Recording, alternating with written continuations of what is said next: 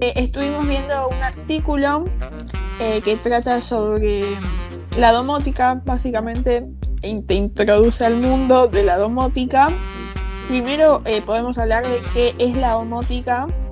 Em, es el conjunto de técnicas orientadas a automatizar una vivienda. Esa sería como la definición em, oficial, digamos.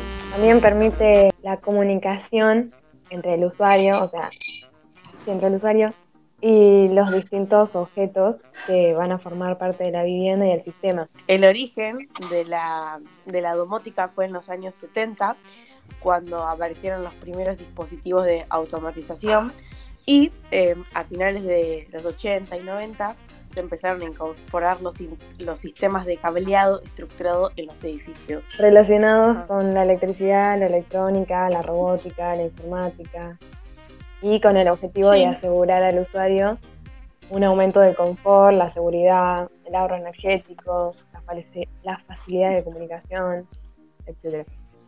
Y domótica viene domo de casa y tica como de que lo puede hacer por sí solo, digamos. Como que la casa se encarga de hacer todas las tareas por sí sola, vos nomás de vir, básicamente. La domótica, el funcionamiento de la domótica es sencillo, porque primero que nada se va a necesitar una conexión a internet y una red Wi-Fi para que de esta manera el sistema va, se va a encargar de recopilar información que va a venir de todos los dispositivos que están conectados al sistema, después la va a procesar y va a emitir las órdenes eh, según las acciones que dé el usuario. Eh, obviamente las funciones de la domótica van a variar según sus componentes, por lo tanto las configuraciones del sistema van a ser importantes para determinar su desempeño total. Los principales componentes que no pueden faltar en ningún sistema van a ser los sensores, los actuadores y los controles domóticos, porque la falta de uno puede hacer una falla en todo el sistema o en otros componentes. La interacción comúnmente entre el usuario y el sistema va a ser mediante una aplicación del celular o el teléfono y los datos se van a almacenar en una dirección IP específica y van a ser transmitidos a la nube. Al mismo tiempo, el, dispositivo va a poder filtrar o enviar eh, diferentes tipos de datos dependiendo de su función y de la orden que le dé el usuario. Por ejemplo, el GPS del coche puede comunicarse con el termostato de la casa y eh, cuando estemos más cerca, entonces va a prender la calefacción, va a subir toda la temperatura y cuando entres a la casa ya va a estar todo caliente. Y otro ejemplo muy conocido también son los robots de la limpieza, inteligente. También va a poder realizar eh, tareas de vigilancia, captando fotos en vivos y movimientos y también va a poder dar una emisión en tiempo real de nuestra casa. Ahora vamos a ver algunos de sus beneficios. La seguridad. Con esta detectamos incendios, intrusos, fugas de gas o un escape de agua. También puedes ver lo que pasa en cualquier lugar, en cualquier momento en la casa, a través de cámaras y manejar las luces.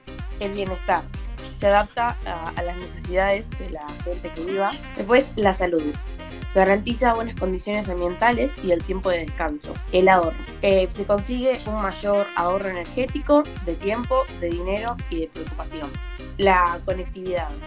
Hay comunicación con la vivienda, conocimiento de lo que pasa, tranquilidad porque actúas con rapidez y en cualquier momento, en cualquier lugar. Después, eh, la privacidad asegura la intimidad con respecto a personas que no son de la casa y em, aseguran el acceso directo. Pues eh, la estética, hay menos mecanismos en las paredes, eh, máxima funcionalidad y em, máximo aprovechamiento de la iluminación. José, ¿nos querés contar los ejemplos? Dale. Yo busqué los ejemplos eh, para contarles a ustedes, los ejemplos más comunes, tipo eh, cosas que en serio capaz alguna persona que conocen tenga en su casa.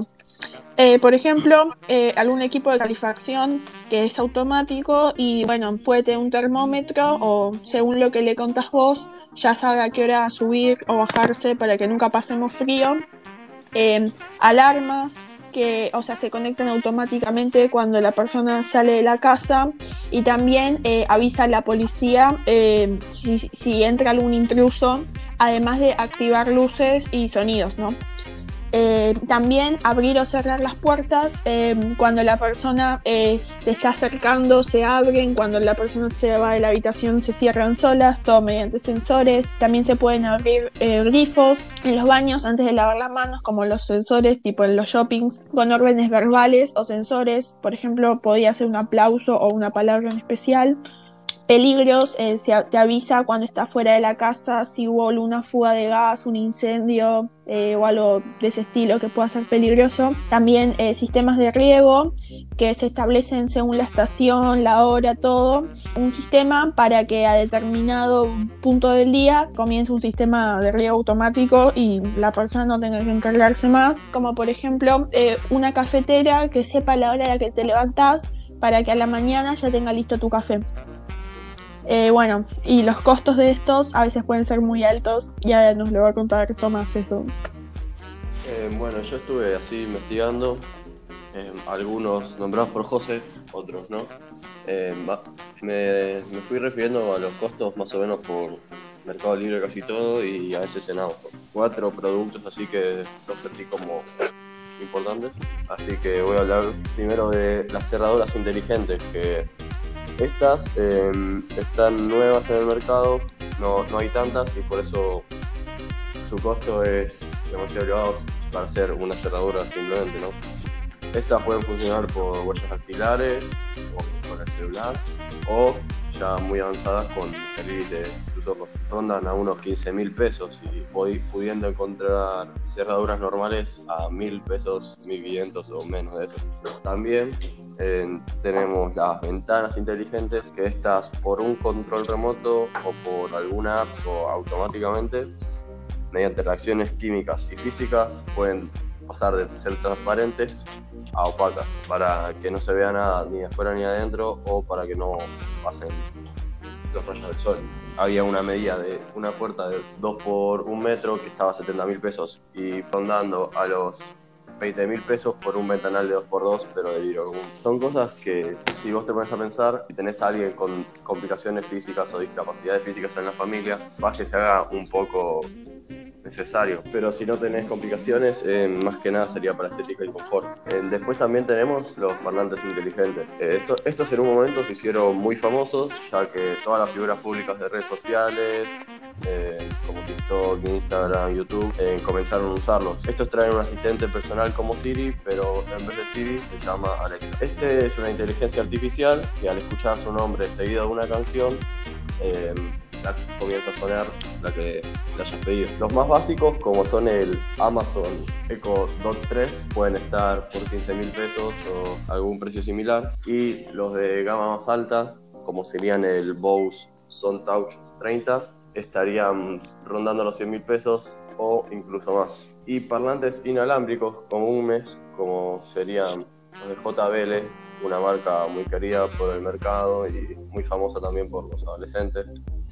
Te puedes encontrar sus modelos a precio menor de 10 mil pesos, cualquier flip, que es como la, el producto más usado. Y después los de gama más alta de JBL, como serían el Boombox, podrías encontrarlo como 85 mil pesos o un poco menos si encontrás alguna oferta. Y por último, los focos inteligentes. También son usados mucho por las figuras públicas, tienen una alta variedad de colores. Se pueden prender y apagar desde el celular o con un control remoto. Estaban a un precio de 1.800, 2.000 pesos más o menos por ahí, tras que focos de su misma marca, son los blancos, ¿no? Pero están a 70 pesos, 80 pesos. Y eh, encima no tenés que pensar sino la diferencia de solo uno, sino cuántos tendrías que usar para iluminar toda la casa o solo un espacio o un ambiente en especial. Por eso para esto diría yo que sería mejor unas luces LED que además de que abarcan más espacio de iluminación, son si te pones a pensar, mucho más barata. Claro, eh, es mucha la diferencia.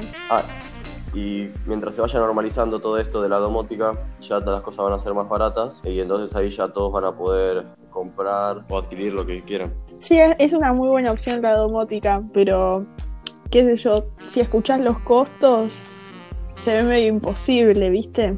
Como que no sé si termina valiendo la pena, claro. Capaz que lo mejor sería tener algunas cosas útiles, tipo porque la domótica tiene muchas cosas útiles, pero tipo lo de cerrar la puerta, tipo estaría buenísimo, pero carísimo, viste, igual es cerrar una puerta nomás. Se lo dejamos al futuro eso, por, por el momento la podemos cerrar nosotros. Bueno, y hasta acá está nuestra sesión. Espero que les haya Claro. gustado. Quédense en casa.